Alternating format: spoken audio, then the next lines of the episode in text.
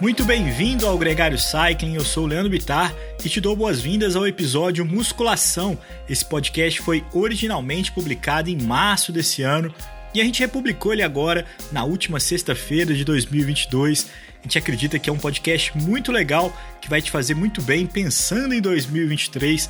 Musculação já foi um tema polêmico, hoje é um consenso, faz muito bem como complemento ao ciclista para uma boa pedalada. E mais do que uma boa pedalada, existe a busca pela pedalada perfeita. Essa é a pauta com o professor Felipe Carpes. O Felipe é um dos maiores estudiosos da ciência e da bicicleta e é uma grande honra ter a companhia dele nesse podcast, um programa muito legal que você escuta a partir de agora.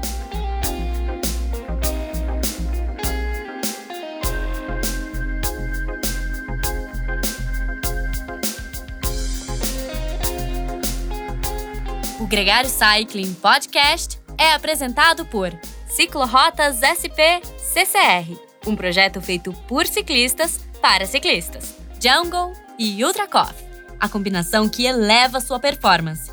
Plant Power, perform your best. Ciclovia do Rio Pinheiros, a ciclovia que revoluciona o jeito de pedalar em São Paulo. Saiba mais sobre nossos parceiros na descrição deste podcast.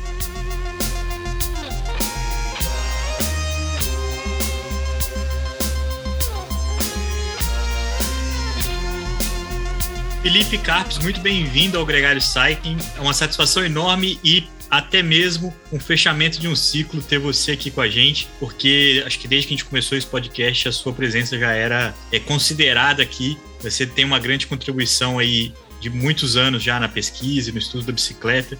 Lembro muito sempre de você é, na, na VO2, na, na, na, época que a gente entendia ainda menos de bicicleta e, e, o quanto que você contribuía. E eu tenho certeza que essa conversa aqui hoje também vai ser tão valiosa quanto para os nossos ouvintes. Na verdade é um prazer para mim, né? Porque é uma oportunidade também de chegar num público que às vezes a gente dentro da academia científica, né, tem um pouco de dificuldade. Então, fico muito feliz de estar aqui, acompanho desde o início o Gregário e recomendo para todos os meus amigos e amigas do pedal. O Felipe, vale aqui um outro aposto para você apresentar um pouco o seu trabalho, que você pesquisa é, tudo relacionado à bicicleta do ponto de vista da, da academia e da biomecânica e compartilha isso também é, de uma forma até um pouco mais é, específica para quem é um estudioso quanto você, para o pessoal da academia, mas também atinge um público comum.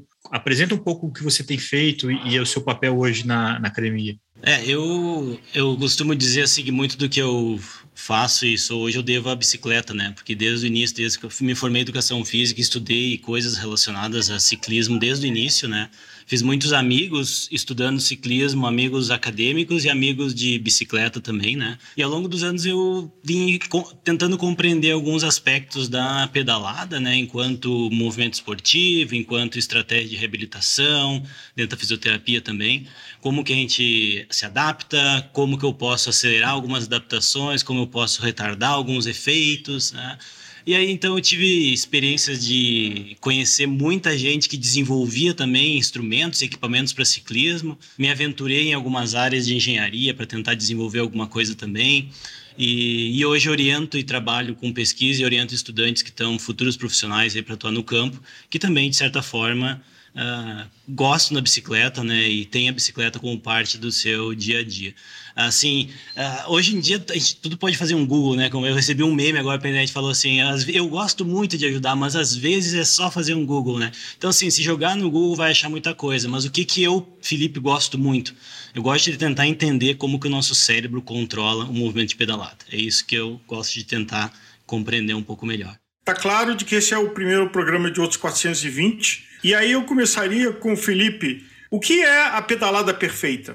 Cara, Álvaro, eu vou te dizer assim, a pedalada perfeita é que nem o tênis perfeito, sabe? É aquela que te faz se sentir melhor, né? Então, assim, porque eu poderia dizer assim, não, a pedalada perfeita, onde tu aplica um torque com um ângulo tal, com tal magnitude. Mas, na verdade, isso é uma coisa que acontece tão rápido ali, que o primeiro ponto é a pedalada perfeita é aquela que a pessoa se sente confortável. Não pode estar doendo, não pode estar com desconforto, porque senão vai mudar todo o padrão de movimento. Agora, a gente pode dizer assim que fatores contribuem para uma pedalada perfeita. É aí a gente tem bastante coisa para falar dentro da biomecânica, que é tida como uma área, né, que estuda como que os padrões de movimento, os perfis de movimento podem ser desenvolvidos, de um ponto de vista de maximizar desempenho, que é o que o Nico quer, mas também prevenir a lesão, que é o que também ele quer para poder continuar treinando, o que todos nós que praticamos queremos, né? Então acho que esse, esse é um ponto importante, que fatores que contribuem para a pedalada perfeita, e um deles é ter força. Já vou começar aqui com pontos, né?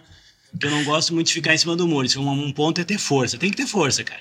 Esse é o primeiro ponto de todo, né? Primeiro, para pedalar, no final dos contos, você está empurrando algo e puxando, de certa forma, né? A gente pode até entrar nesse, nessa temática do se a pedalada perfeita ela envolve a pedalada redonda, né, com uma aplicação de força uniforme ao longo de todo o ciclo da pedalada, ou se ela pode, ela, ela tem picos, né? Cara, é muito difícil fazer essa pedalada redonda. Acho que todo mundo que pedala aqui e escuta sabe, né? E eu vou te dizer que talvez uh, a gente tenha um conceito errado do que é pedalada redonda, né? Pedalada redonda não é a gente estar tá aplicando força para fazer o pedal girar em todo o movimento, ou seja, quando eu começo o meu ciclo de pedalada lá em cima, com o pé lá em cima, empurrar quando o pé de vela desce e depois puxar na volta. Não é isso. Porque se vocês aplicam força na fase de potência, que a gente chama, que é quando empurra o pedal, e também vai querer tracionar o pedal na recuperação, vocês vão gastar muita energia. Vocês querem fazer o teste? Façam. Saiam para pedalar, e façam isso e olhem a frequência cardíaca de vocês, se vocês pedalam pouco tempo. Vocês não vão, não vai conseguir, vai começar a aumentar a frequência cardíaca, vai fadigar mais rápido. Por quê? Porque tu começou a recrutar músculos que não precisam estar trabalhando daquele jeito. O que a gente tem que entender como pedalada perfeita é não trabalhar contra o movimento. Então, quando eu aplico força na propulsão, e depois na recuperação, os meus músculos têm que trabalhar de maneira coordenada para que o meu, minha perna não pese, vamos dizer assim, né? Para que eu consiga fazer aquele, aquele pedal da, da, da perna esquerda, enquanto a perna direita está empurrando na descida, consiga subir de maneira suave, sem ter que fazer força para levantar a outra perna também.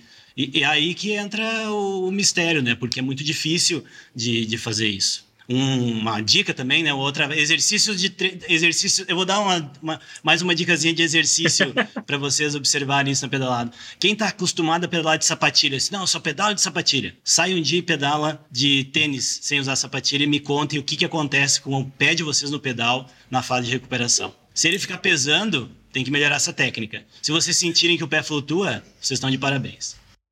Aliás, é, só emendando, falando em empurrar e puxar, o que, que é menos difícil do ponto de vista neurológico?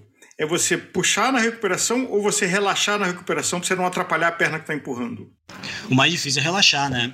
Porque quando a gente executa um movimento muito rápido, nós, claro que a pedalada é um movimento voluntário, mas a gente tem que entender que mesmo um movimento voluntário, ele leva tempo, desde a execução do, do impulso neural lá no nosso cérebro, ou se for, no caso, uma comunidade neuronal mais baixa, até chegar no músculo. Isso leva, leva tempo, são milissegundos, são, mas a gente pedalando a 110 RPM, tudo acontece muito rápido. Então, relaxar é muito difícil porque nós temos ações que acontecem de maneira eu vou colocar entre aspas aqui o involuntária, né? Porque não são reflexos, para quem conhece sobre isso, está nos escutando, não é reflexo, mas são controles rápidos que acontecem por órgão, que, órgãos que nós chamamos mecanoceptores, que existem nos músculos, tendões, ligamentos, e que quando são estirados ou uh, comprimidos, eles respondem. Então, fazer eles parar de funcionar é muito difícil. Então, vai ser muito difícil fazer a musculatura relaxar totalmente numa das fases da pedalada. Felipe, na busca dessa pedalada perfeita e na melhora da execução e acionamento muscular, as tais das coroas ovais, né? A gente lembra do Chris Fume usando isso aí. Eu sei que exist, existiram muitos grupos de estudo em cima delas, né? Você tem diferentes formatos, diferentes teorias e, e etc. Qual a opinião do, do corpo científico por trás hoje sobre as coroas ovais? A, a coroa oval, gente, assim, ó, vou ser bem sincero para vocês. Se ela for feita para vocês, com base em uma avaliação biomecânica específica para você, que nem foi a do Chris Froome, pode funcionar, pode. Pode funcionar. Agora, uma mesma coroa que a gente compra e todo mundo usa a mesma, ela vai mudar um pouco o estímulo, mas ela não tem evidência de que melhora o rendimento. Eu sei, eu sei, Ah, mas eu quando coloco me sinto confortável, parece que minha cadência sobe. Sim, ela sobe, ela muda um pouquinho a forma como tu aplica força, consegue subir um pouquinho a cadência para quem tem né, um, esse objetivo. Agora, o desempenho não é só isso, né? O desempenho conjunto todo, não. Então é que nem um bike fit. O bike fit é da pessoa. Não adianta eu pegar a bicicleta do Leandro, porque a gente tem mais ou menos a mesma estatura, e pensar que vai ficar boa para mim, porque às vezes não vai. Então a coroa oval é assim. Tanto que uh, teve muito esforço disso na, no, na comunidade científica de achar uma forma, né? Uh, de generalizar e não se conseguiu até agora. Pode ser que mude, né? Mas até agora, só se ela for personalizada. Só uma nota de pé de página, né? A tese da coroa oval é de que tem um buraco na pedalada de cada um e que na hora que você, em vez de ter um círculo, você tem uma forma ovalada, neste buraco ele deixa de existir. Mas aí quando você fala de customizar, é de que esse buraco da pedalada varia de pessoa para pessoa. Então, varia, o né? desenho de padrão do que seria o buraco não é, é one size fits all. É, exato, exatamente. E aí talvez alguém diga assim, nossa, mas isso deve ser 2, 3 graus. Eu falei, bom, nós temos que decidir. Nós vamos trabalhar com os detalhes pequenos ou não, né? Porque se a gente não vai trabalhar, beleza. Agora, se a gente vai trabalhar com os detalhes pequenos, a pedalada é uma impressão digital. Se a gente olhar uma curva de força que nós medíamos antigamente nos pedais de força no laboratório, cada pessoa tem praticamente a sua. São parecidas? São, mas são diferentes. E falando em são diferentes, tamanho de pé de vela. Qual a tua experiência sobre a diferença que faz você usar um 7.0, 7.2,5, 7.5, um 8.0? Claro que pode ser que alguém mude o pé de vela, como o Leandro sugeriu, né? E, e tenha um, um, efeito, né? Pode ser que tenha uma diferença, que perceba. Agora, quando a gente tenta ver se essa evidência é forte o suficiente para ela ser recomendada para outros, é muito difícil, né? Eu lembro que há uns anos atrás a gente fez algum estudo de levantamento da literatura e viu que quando a gente olha parâmetros que são mais importantes para a produção de, de, de desempenho, como potência, como cadência, algo desse tipo, uh, não tem diferença significativa entre um comprimento e outro. O que eu li mais recentemente que eu escrevi um texto um tempo atrás sobre isso e estava me atualizando, é que já avançou um pouquinho de entender que tem que ter um mínimo de diferença. Então, assim, às vezes um 7.2 para um 7.3 para um 7.4 é pouca diferença. Agora, quando a gente pega um pé de vela muito mais curto, muito mais longo, como é o caso de uma prova de contrarrelógio, por exemplo, que alguém que consegue empurrar muito forte o pedal, ele vai usar um pé de vela e vai se beneficiar saindo da coroa, indo para o pé de vela e agora para o RPM. De forma genérica, o que, que a ciência mostra sobre RPM? A frequência de movimento, a velocidade como o movimento é realizado, ela depende da, da atividade predominante, não é que desliga um tipo e liga outro, é predominante de alguns tipos de fibras musculares. Então, movimentos mais rápidos, no ponto de vista geral, eles tendem a ser mais fadigáveis. Né? As fibras que geram mais velocidade, mais força, elas são mais fadigáveis. Isso leva a crer que pedalar com uma cadência de pedalada mais baixa seria melhor para o ciclismo, né? Porque já que numa cadência mais baixa, fibras que conseguem trabalhar com uh, uma capacidade aeróbica melhor garantiriam a produção de movimento por mais tempo. Só que isso não funciona assim no ciclismo, porque a gente tem que lembrar que a bicicleta só se mexe por uma combinação entre força e velocidade. Força, que é o torque gerado no pé de vela para fazer ele rodar, e velocidade angular, que é a velocidade de, de cadência de pedalada. Então já faz muito tempo, né, muito tempo, que nós sabemos que ciclistas preferem altas cadências. O que, que é uma alta cadência? É uma cadência próxima de 90 RPM. Né? Então, até no Strava saiu uma estatística um tempo atrás mostrando, né, não sei de quantas pessoas, mas imagino de, de vários usuários, que a cadência preferida era 86 RPMs, né? E aí eu fiz uma pesquisa informal com meus colegas, meus amigos, assim, olhei os treinos e vi que todo mundo estava em torno de, de 86 RPM de fato, né? Então, o ciclista, conforme ele for mais treinado, naturalmente a cadência dele vai subir um pouco para próximo de 90. Não quer dizer que é 90. Gente, não dá para olhar o pedal do Nicolas, entendeu? e querer fazer igual. Não é assim. Isso leva muito tempo, né? Muita preparação. Porque o, o ciclista profissional ele pode pedalar em, em cadências de até em torno de 100 a 110 RPM. Mas se eu sair dos meus 88 RPMs, que é mais ou menos o preferido meu, e pular para 102, 105, vai ser muito cansativo esse pedal, porque isso envolve também uma capacidade cardiovascular aumentada. Então, isso os treinadores e treinadoras geralmente comentam com seus atletas. Né? Olha, nós vamos fazer um treino para tentar melhorar a tua cadência, porque isso é bom para produção de potência. Se tu enfrentar uma subida com uma cadência um pouquinho mais alta, tu consegue se sair um pouco melhor. Só que isso é um processo que leva tempo, né? Então tem que ir treinando de maneira gradual.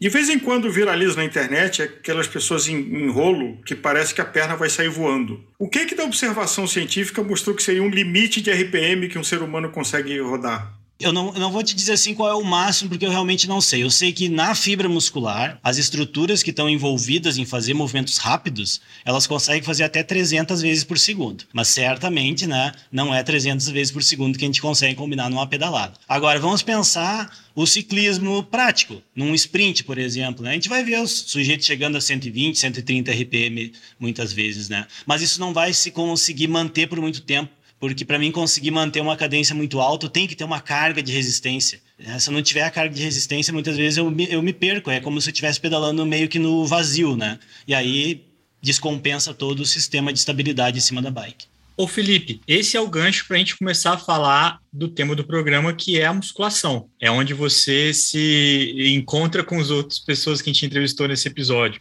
porque para trabalhar esse processo, tanto de cadências mais altas ou mesmo cadências mais baixas, você tem um trabalho muscular que pode ser feito dentro ou fora da bicicleta. Como é que vocês estudam isso? Existe já um protocolo ou uma, uma, um consenso em relação ao trabalho fora da bicicleta para o ganho muscular específico da pedalada? Primeira coisa que a gente sempre tem que pensar quando vai treinar, quando vai preparar alguém, é qual é a demanda final necessária. Então, o que, que o ciclismo exige, né? Bom, ele exige força. Falei no início, né? tem que ter força vai precisar de fazer força, né? Treinar sempre é melhor treinar o mais específico possível, certo? Então assim, se eu jogo futebol, eu não vou treinar handebol. Se eu pratico ciclismo, eu não vou treinar natação. Tá? Mas como assim, Felipe? Tá? Por um motivo simples, gente. Eu falo para o público, não os ciclistas profissionais, o ciclista amador e o entusiasta. E esse cara não tem tempo de fazer outra coisa. Então aí tem um problema. Se o teu aluno, se o teu atleta não tem tempo, vai ter que ser só na bike. Daí vai exigir um pouquinho de planejamento mais a fundo. Se ele tem um pouquinho de tempo, vale a pena sim treinar fora da bike. Agora aí a questão é o que, que eu treino, né? Eu sempre gosto de dar o exemplo do Pilates. O Pilates, acho que a maioria que está nos ouvindo aqui já ouviu falar ou sabe o que, que é, mas é uma atividade que envolve duas valências físicas bem importantes: e mobilidade articular. Tem vários estudos mostrando já que o Pilates é bom para corredores, por exemplo. Eu não lembro de nenhum com ciclista, mas certamente daqui a pouco vai ter. Por quê? Porque as evidências mostram já há muitos anos que o treino de força, fora da bicicleta, no caso, né? Ele favorece, por exemplo, a economia de movimento, que é muito importante para o ciclista de endurance, né? Então ele vai gastar menos energia para produzir aquela mesma quantidade de desempenho. Tem outros estudos mostrando que os ganhos acontecem tanto para homens quanto para as mulheres, porque algumas adaptações são sexo dependentes, mas nesse caso não é. Né? E o fato também de que os benefícios de tu adicionar um treino fora da bicicleta que vise força, que é o que eu estou dando enfoque hoje aqui com vocês, ele não precisa ser feito durante toda a temporada. Tem alguns estudos que mostram que um, um período de estímulo de treino de força, ele pode persistir por meses, né? O que é muito bom no caso do Nicolas, por exemplo, que tem que viajar, e outros atletas brasileiros e estrangeiros, né, que não conseguem carregar uma, uma estrutura de treino o tempo inteiro junto e podem valorizar uma época do ano para fazer isso. Tendo isso em vista, Felipe, na hora de optar pelos exercícios da, da academia, quais seriam os exercícios ideais para uma transferência posterior ao pedal? A primeira coisa, gente, a avaliação. Quem te prescreve o treino ou quem te acompanha na fisioterapia, assim como um nutricionista, assim como um psicólogo, assim como um médico, precisa te avaliar. Então é só a partir de uma avaliação que vai ser possível dizer o que você precisa. Ok, dito isso, eu vou responder de maneira genérica o comentário do, do Nicolas, porque quais exercícios eu vou escolher? Aqueles que mais se aproximarem do que eu preciso da bicicleta, pensando em membro inferior, tá? Pensando em membro inferior. Então, o que, que eu preciso na bicicleta? Eu preciso estender o meu joelho, fazer um movimento como se fosse de chute, né?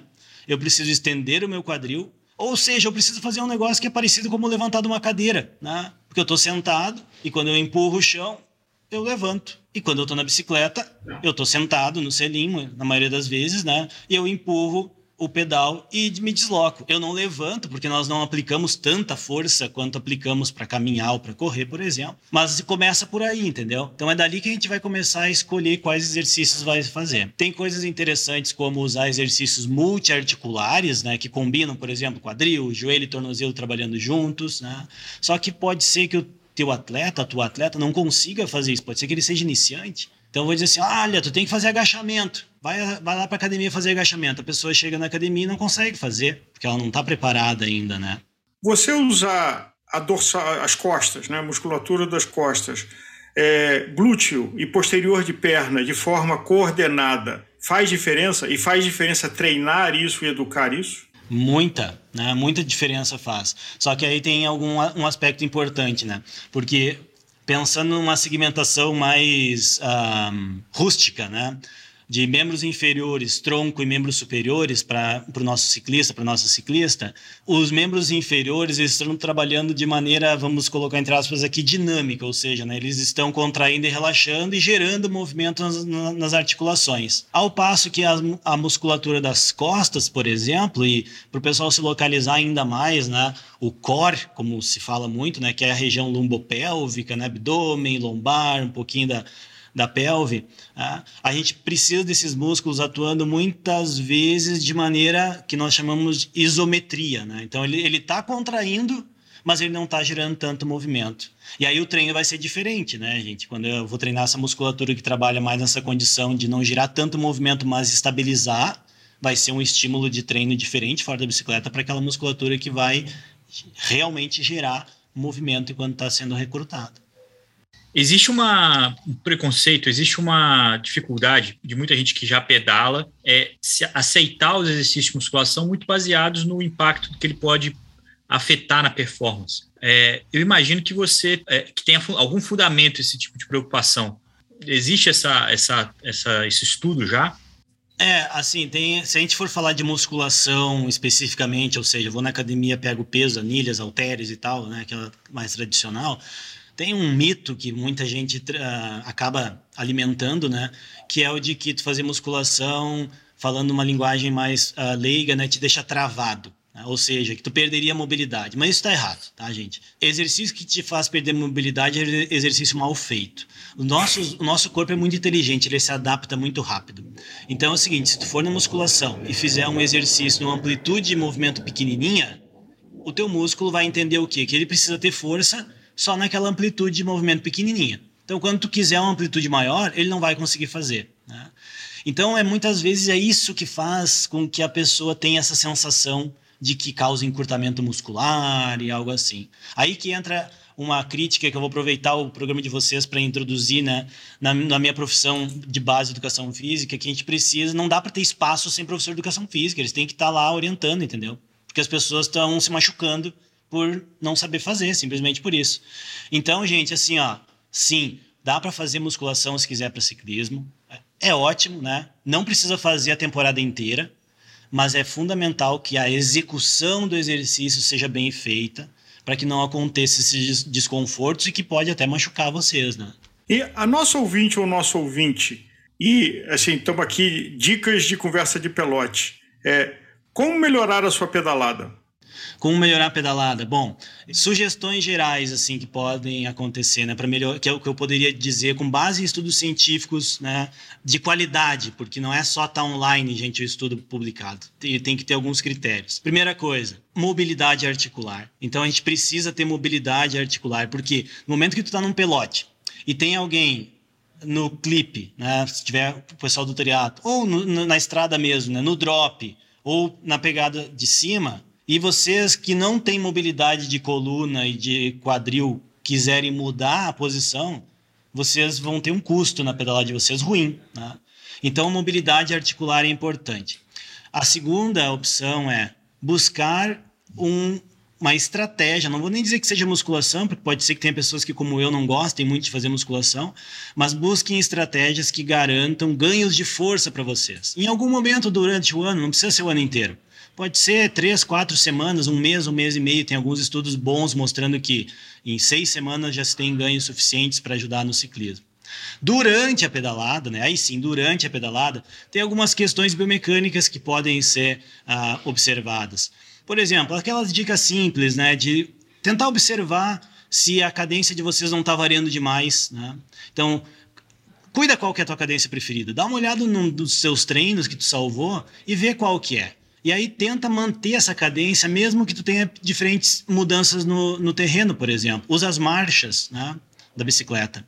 Troca ali o câmbio para poder chegar o mais perto da tua cadência preferida. Isso durante a prática, né?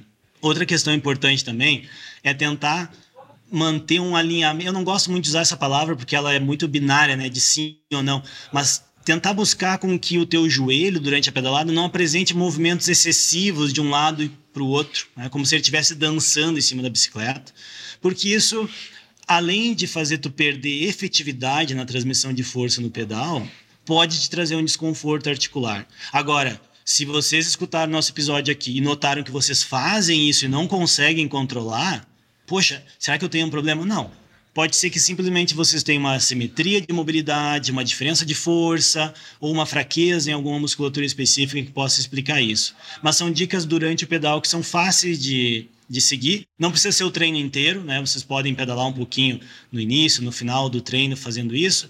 Tem vários, tem, não digo vários, mas tem alguns bons estudos que sugerem que é importante fazer esses cuidados, essas observações da técnica também numa situação em que vocês já estão cansados, né? Então, aqueceu, faz um pouquinho de exercício técnico, tenta ver o joelho como é que está. Eventualmente, né, tem alguns estudos que sugerem as questões de pedalado unilateral e tudo, mas isso eu acho que não é para todo mundo, depende um pouco da pessoa, né? E depois do treino, tá chegando, né, os últimos 10, 15 minutos de treino, tenta fazer isso de novo. Tenta te observar para ver como é que tu tá pedalando, porque aí não vai estar numa fadiga de exaustão, mas vai ter já uma carga de, de, de horas ali de pedal, né? O Felipe, a gente sabe que dentro do, do exercício ali tem a dificuldade de fazer o movimento, a pedalada perfeita, ela é influenciada pelo cansaço, pelo, pelo esforço que você está acumulando. Normalmente você perde a técnica, né? Na natação isso é muito nítido. O cara vai cansando, as últimas braçadas são sempre piores tecnicamente. Esse é um efeito que a, que a musculação pode ajudar na pedalada perfeita? Pode, é, pode, e essa é uma ótima pergunta, Leandro, porque às vezes, né, a gente pensa assim, ah, eu vou treinar minha técnica, né, então vou aplicar força no pedal de maneira adequada, vou cuidar minha cadência, vou cuidar minha postura, vou ter minha mobilidade, que eu hoje aqui conversando com vocês falei muito de mobilidade de quadril e de coluna, né, mas quanto tempo isso dura, né? Então, quanto tempo dura, né? Assim, é diferente planejar um sprint, né? Hoje a gente tem dados de sprint, tu sabe exatamente quantos metros e quantos segundos o sprint masculino e feminino dura, e o teu treinador, teu treinador te prepara para isso. Ele não te prepara para um sprint de 50 segundos que não existe. Ele te prepara para um sprint de 15, 20 segundos, 30 segundos no máximo. Bom, aqui também, se a gente for pensar as questões de força muscular, primeiro porque a fadiga dessa a, a, fadiga é um conceito muito amplo, né? Nesse contexto do nosso bate-papo, fica legal entender que a fadiga é uma incapacidade de manter um determinado nível de produção de força. Então, vamos pensar uma pedalada de final de semana, que vai durar aí, sei lá, duas, três horas, né? Talvez um pouquinho mais, né? Para os aventureiros.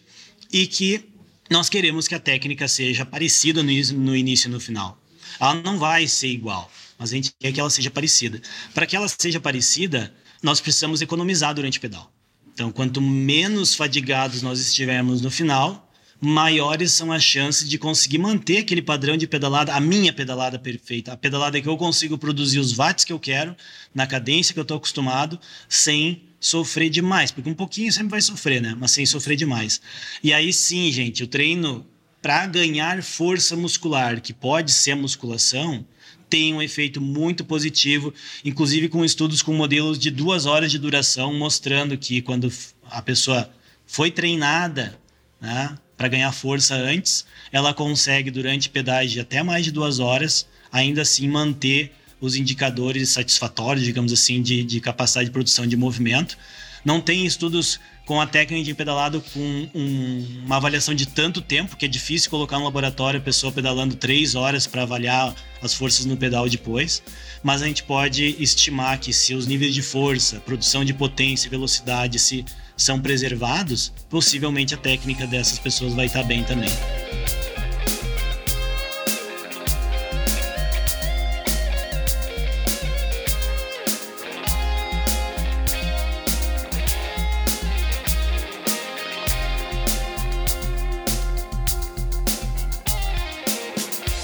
Conheça os produtos Gregário, itens de qualidade com a nossa identidade. A caramanhola preferida do pelotão com a nossa cara. Conheça a Fly Elite, edição especial Gregário. O link está na descrição desse podcast.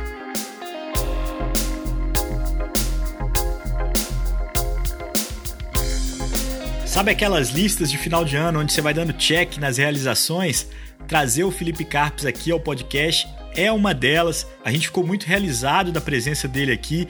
Um programa que conta também com Carlos Alberto Mó, com Cadu Polazzo, outras duas conversas que complementam muito bem esse tema musculação. Tudo isso está disponível para você no seu player de podcast favorito e eu recomendo e recomendo muito. Com esse podcast, a gente se despede de 2022 e agradece a você pela companhia nesse ano. Foi um ano incrível aqui para Gregário Cycling, a gente já falou isso aqui inúmeras vezes, mas sem você não faria o menor sentido.